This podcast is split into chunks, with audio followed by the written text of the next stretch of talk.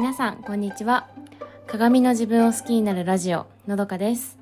このラジオでは自分を知ることで理想の人生を叶えるをコンセプトにお届けしています。はい皆さんいかがお過ごしでしょうか？今日は山の日ということであのー、私はお墓参りに行ってきました。でお墓参りに行った時に今日気づいたことがあってあのそれはですね挨拶なんですけどお墓参りで行った時にその同じお墓にね来てる人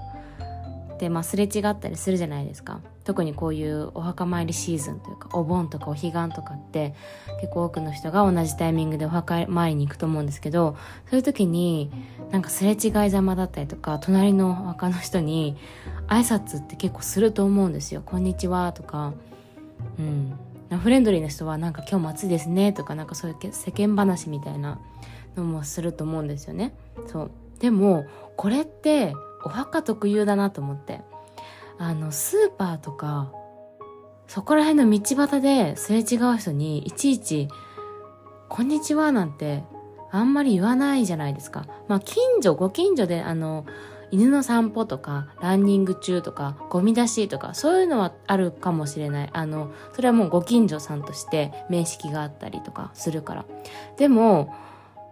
その、スーパー、スーパーとかじゃないじゃないですか。いちいち、すれ違いざまにこんにちはなんてない。そう。で、今お話ししてて気づいたんですけど、だからやっぱご近所さんと同じくくりなのかなってお墓は思ったんですよ。その自分のお墓じゃねもちろんないけど まだ生きてるからだけどその自分の親戚とかもうご先祖様がご近所さんみたいな認識なのかなって勝手になんかそういうイメージがあるのかなって思ったんですよ。同じところに眠っている同じお墓というか同じ、まあ、神社神社？お寺？そう。に埋葬されてるっていうのでなんかそこで一つのなんか地、地区というか、集落というか、なんか親近感みたいな。なんかそういうのがあって、あの、お墓参りするとき、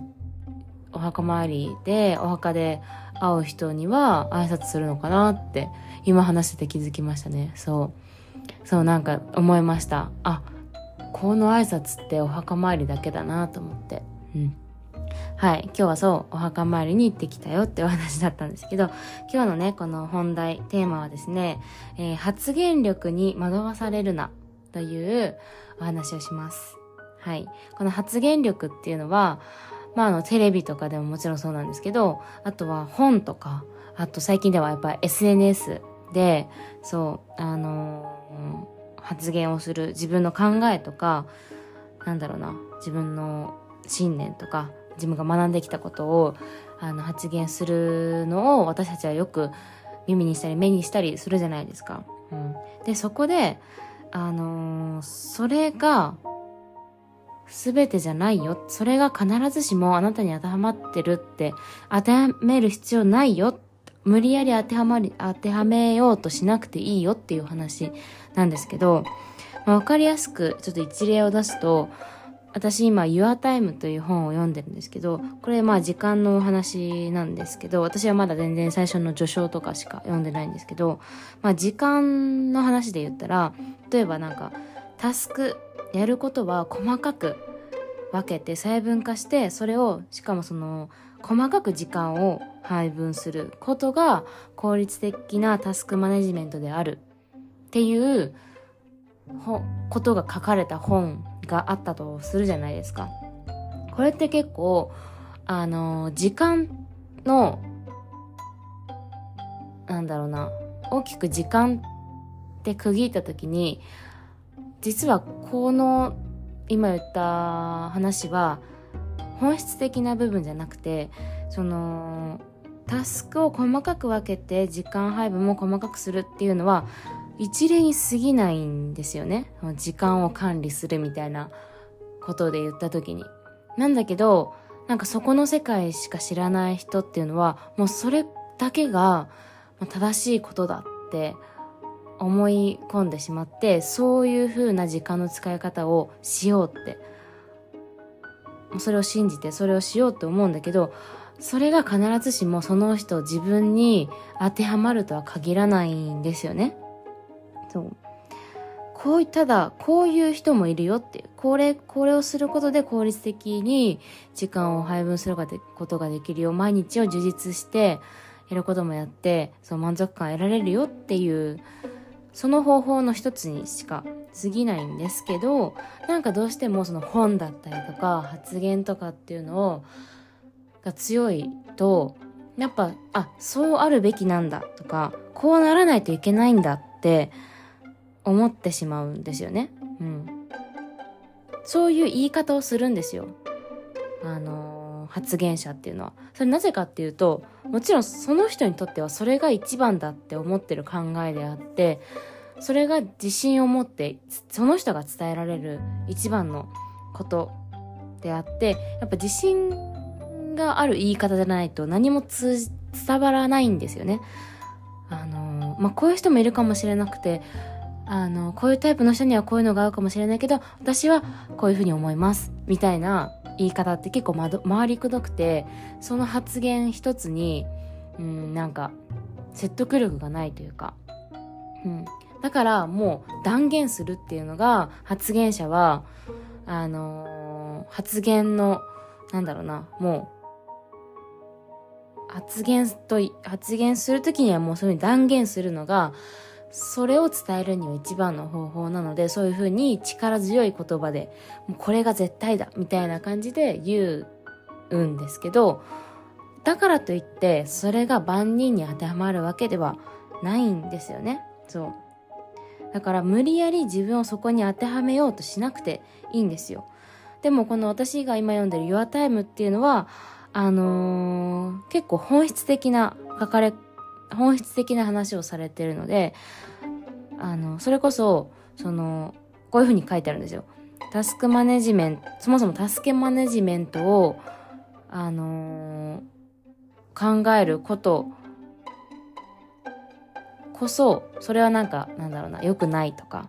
うん、効率的な時間配分を考えることがまずおかしいとか、それ、うん、まあ、ちょっとまだわからないんですけど、その、なんだろうな、本当に本質的な話をしている本っていうのは、そういう本ももちろんたくさんあって、あのー、なんだろうな、そう。その本質っていう概念が、をまず学ぶとこからが大事なんですけど、うん、なんかねその一例みたいな結構具体的な方法を書いてある本っていうのはあのー、なんだろう。もうほんとその一例に過ぎないんですよね。そう。それこそダイエット方法で言ったらダイエット方法ってたくさんあるじゃないですか。たくさんあるんだけど例えばその人は糖質を抑える。この本は糖質を抑えるレシピが書いてある本ですっていうものだったらなんかそれだけしか読んでないとあ糖質を抑えることがダイエットをする上でもう全てなんだ糖質を抑えないとダイエットできないんだって思っちゃうとそうじゃなくてそれってダイエットという大きな枠組みの中での一つのダイエット方法であって別に糖質オフ糖質を抑えるっていうのがダイエットの全てではないんですよね。そう。で、ここで、じゃあどういう風にしたら、その、なんだろうな、自分に合った、あの、知識が得られるかっていうと、それはやっぱ自分を知ってるっていうことが一番大事で、それはその得意不得意、自分が得意なこととか、あとは性格もそうですよね。あとはね、やっぱ自分が大事にしている価値観っていうことを大きくこれは大きくなんだろう関わってくるのかなって思うんですけどうんなんかなんだろうなやっぱりその感覚的に分かる人はいいと思うんですよ。あのー、あこの人が言ってることってなんかちょっと私には合わないかもって思う時もあるけどそうじゃない時とかそれが全てじゃないしやっぱりその自分がどういうことを大事にして生きているのか一番大事にしている価値観それはあの考えなくてもなんか自然にね無意識にあ自分でこういうことを大事にしているなっていう考え軸みたいなものがをしっかりと理解しているとあこれは私がなんだろうな